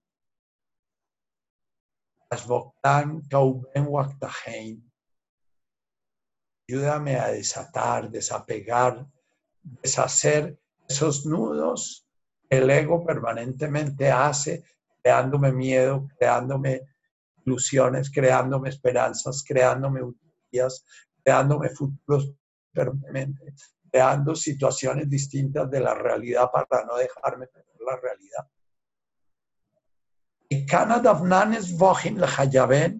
y yo me voy a volver muy, muy, muy cuidadoso no volverme un ego auxiliar de un prójimo, la medida en que yo me peleo con un prójimo, en la medida en que yo le digo a un prójimo que es el cielo mismo, en la medida que le digo a un prójimo que es extraordinario, en la medida en que, en que inflo un ego para que infle en el mío, entonces no estoy ayudando para nada a ese otro, pero no me estoy ayudando a mí.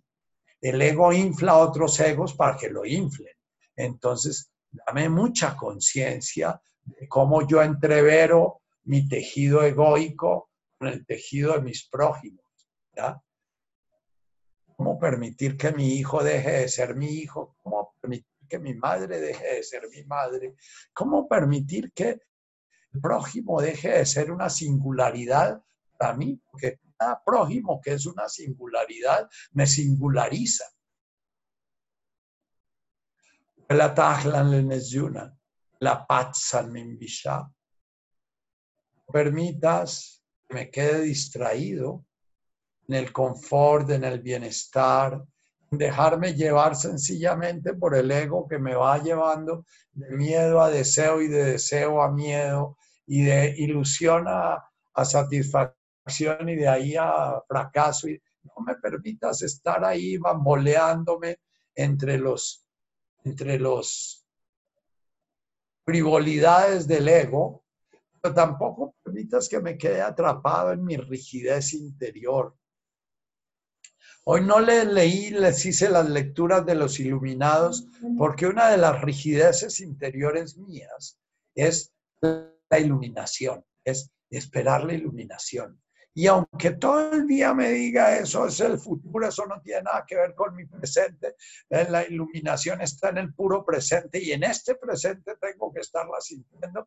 En la iluminación que he leído en 20 o 40 o 60, porque yo he cambiado mi, mi, mi, mi lectura pornográfica del computador por lectura pornográfica espiritual y me fascina estar leyendo cómo se ilumina la gente y cómo estaba en un sitio y le pasó tal cosa y estaba en el otro y le pasó tal cosa. Y entonces como Francis Lucille estaba eh, esperando eh, un almuerzo que les iban a servir y el amigo comenzó a cantar un Gayatri Mantra y el boom despertó entró en la conciencia una y entonces todas esas lecturas me animan a hacer este camino y por lo que he hecho esas lecturas digo este camino sí tiene un sentido. Eh, pero al mismo tiempo me distraen del camino porque ese es un futuro esperado una intención que me hacen perder. Entonces eh, la paz San que yo no me quede atrapado en mi rigidez terminamos con Metul del Aje Malkutah nuevo canto glorioso.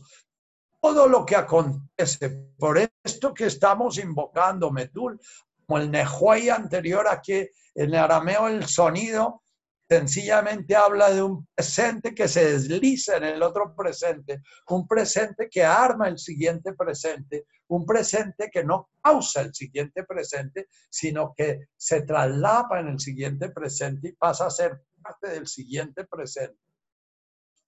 Metul del Aje esto que he invocado, por todo esto que estoy entrenando, por todo, reconozco este universo, este jardín, esta, este espacio, esto que contemplo, hace parte de un orden divino. Contemplo ese orden ahí Wahaila Watesbukta, que brota como borbotones, como arcoíris, una y otra vez, va brotando y se extermina, brota y se extermina en la impermanencia, pero con la realeza divina.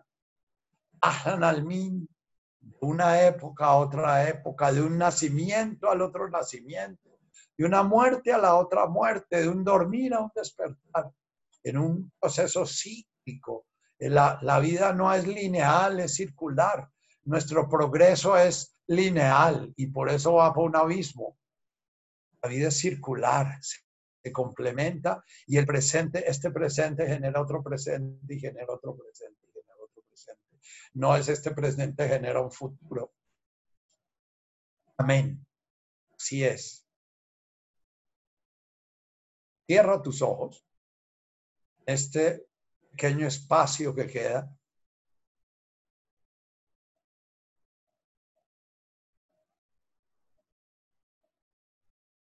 profundamente a tu sensorialidad, todo lo que oyes, y voz,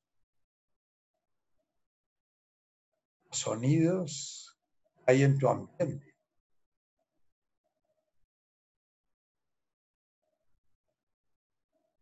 Atiende todas las sensaciones que te genera tu respirar.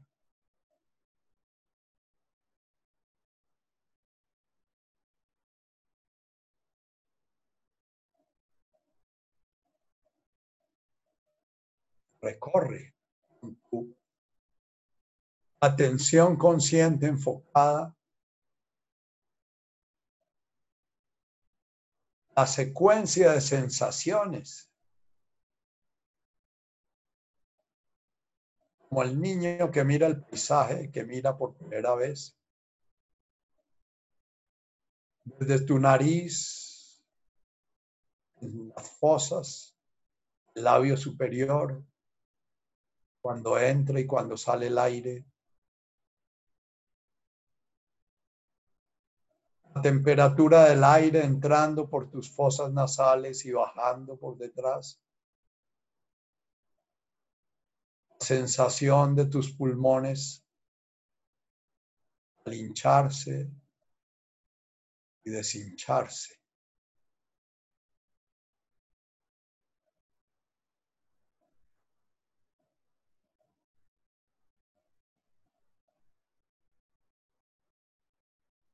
Este presente que llamamos coronavirus nos invita a la atención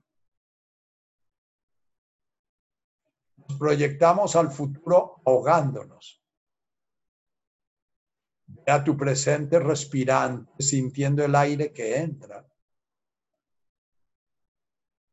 Todo el universo que entra, como la luz que proyecta en las, olas en las hojas de los árboles, como la luz se proyecta en el plancton,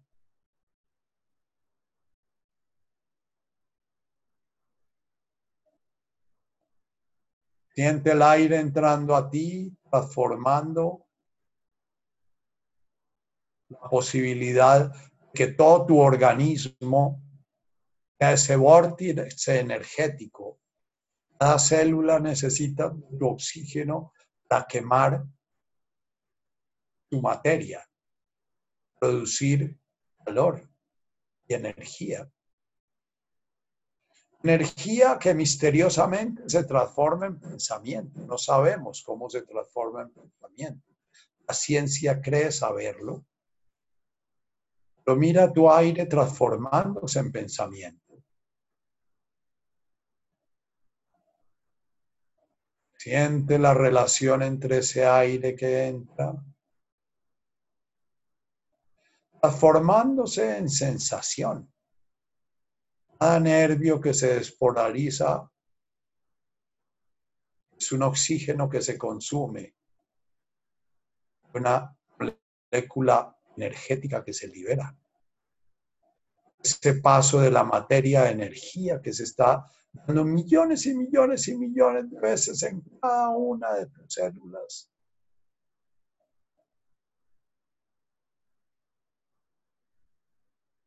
Observa esa maravilla divina del universo. Eres tú. Manifestando la divinidad en ese orden minucioso. E inimaginable en su magnitud. Minucioso e inimaginable en su pequeñez. Cada átomo conformado por sus partículas girando en ese orden, un orden que aún no se comprende.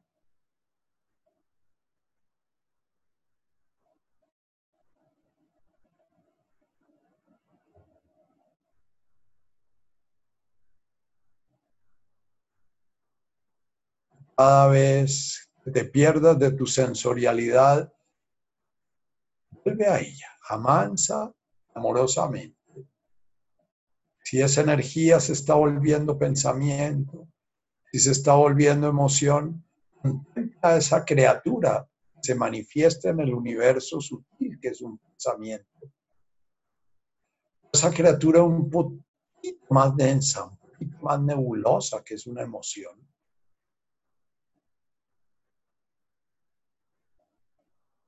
Esa criatura ya más densa y más localizable, que es tu sensación. Ese alvéolo abriéndose para recibir el oxígeno, recibiendo el oxígeno, intercambiando por CO2 ha sido consumido, va a volver a la atmósfera a alimentar a las plantas.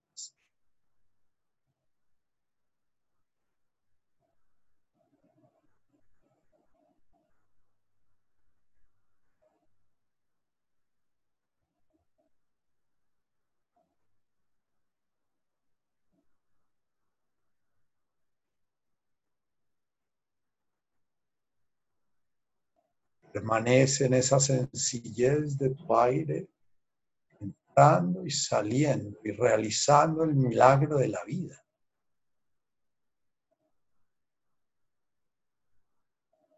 Va a haber un momento en que ese ciclo termina.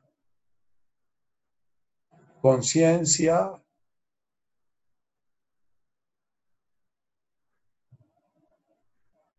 a dejar de contemplar el universo desde este cuerpo.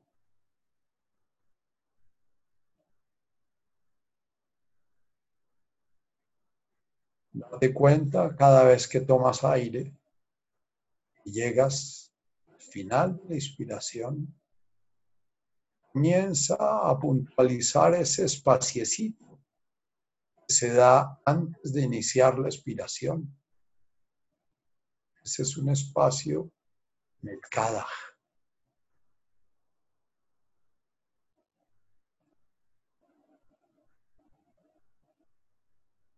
Cuando expires, al llegar al final, visualices ese espaciecito.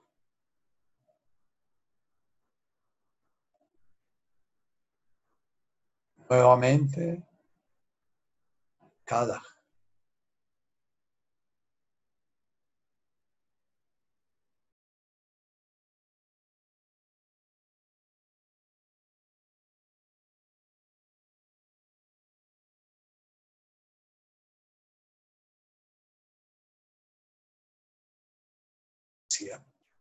Si estás manejando tu respiración,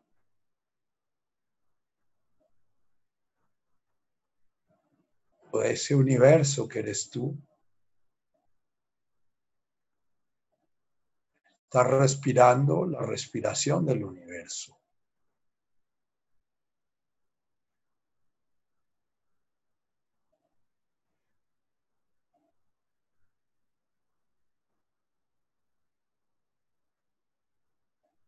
Te confundes, mira amorosamente esa confusión.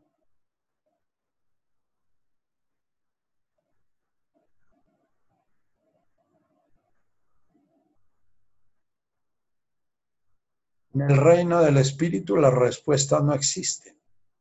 No busques una respuesta a esa pregunta. Estoy respirando el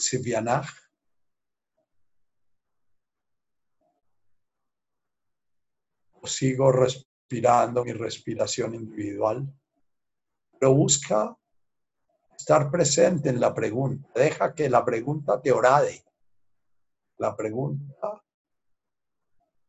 penetre. Es mi respiración.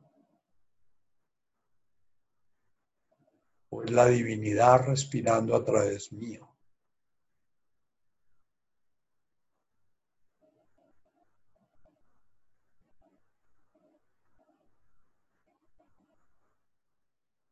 La divinidad manifestándose en esta energía vital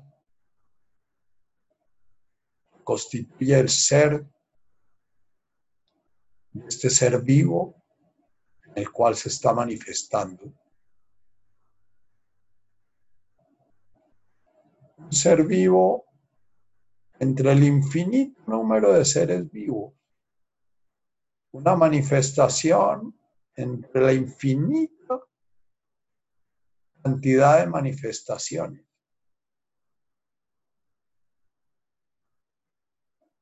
Consciente de este respirar.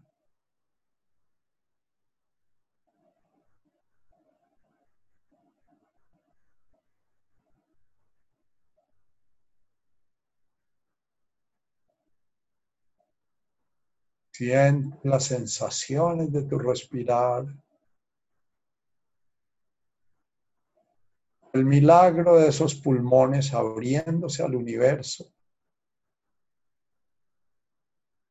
conectando ese universo con el universo que eres tú.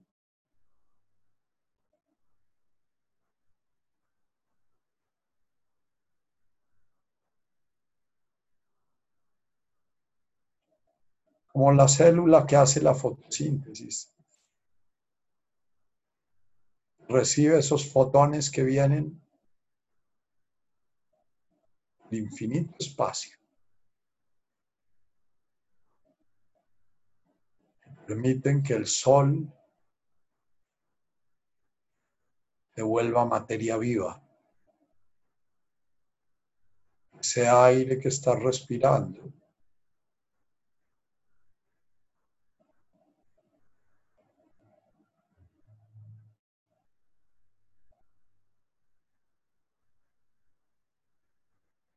podamos vivir de tal manera, lo merezcamos.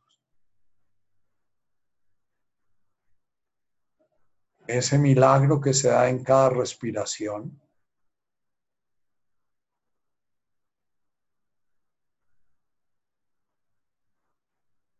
realice la conciencia divina encarnada.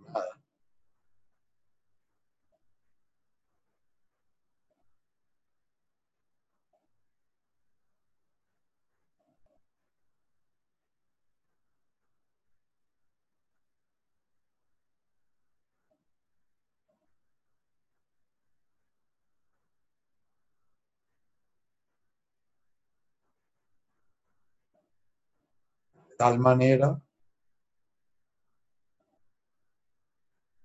cuando mi respiración se detenga,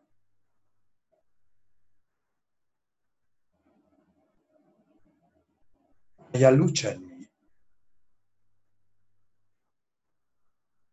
Pueda pronunciar un profundo amén de cada una de mis células.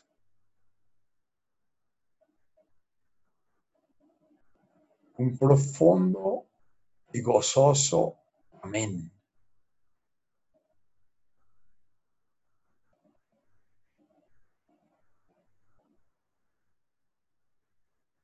Si llega ese momento y no he usado este momento para despertar suficientemente,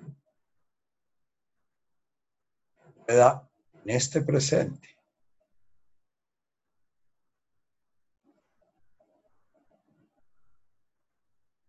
Realizar que cada respiración es una gracia, un don.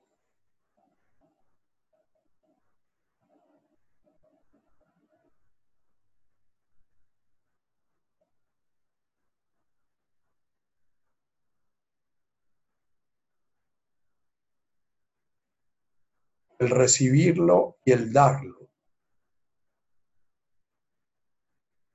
Llega a ser consciente. La medida en que estoy descubriendo, no soy yo el que respiro, sino la divinidad respira en mí.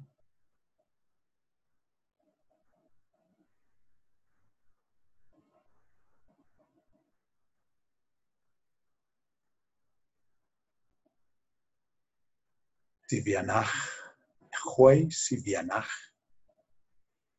Ana, Washmaya, cada pensamiento, cada emoción, cada mariposa que nace y muere, cada viento que azota, cada lluvia que fecunda, cada verano que seca,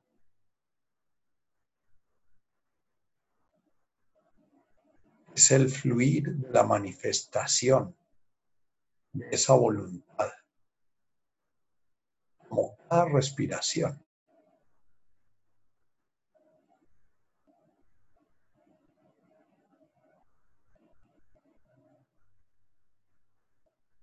se da en mí es una manifestación de esa voluntad.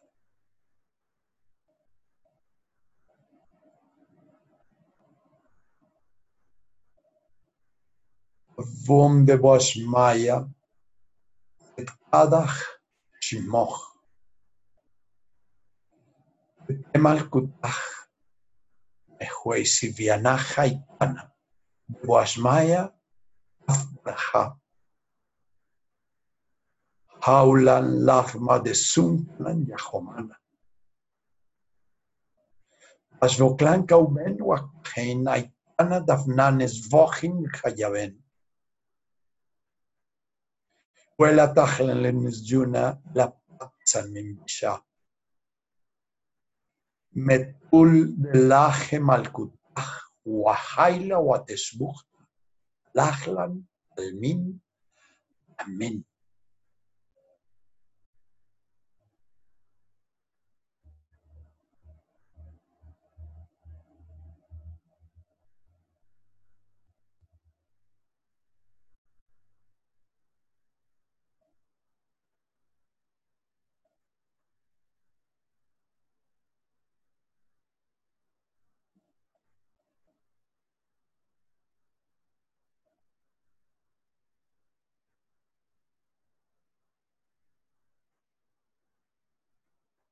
Gracias. Cada uno de ustedes, gracias a la divinidad que se da gracias a través de mis gracias.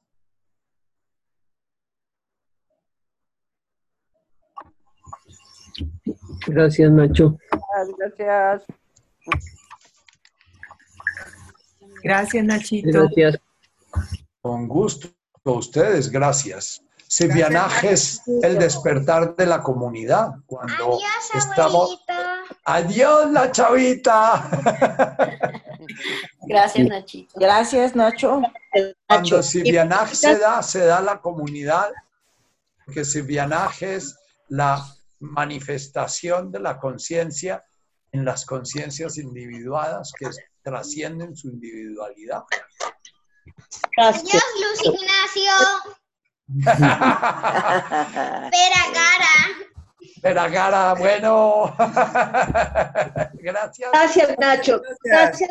Nachito. Chao a todos, les mando Bueno. después la grabación. Buenas Chao. Gracias. Gracias. Chao. Nachito.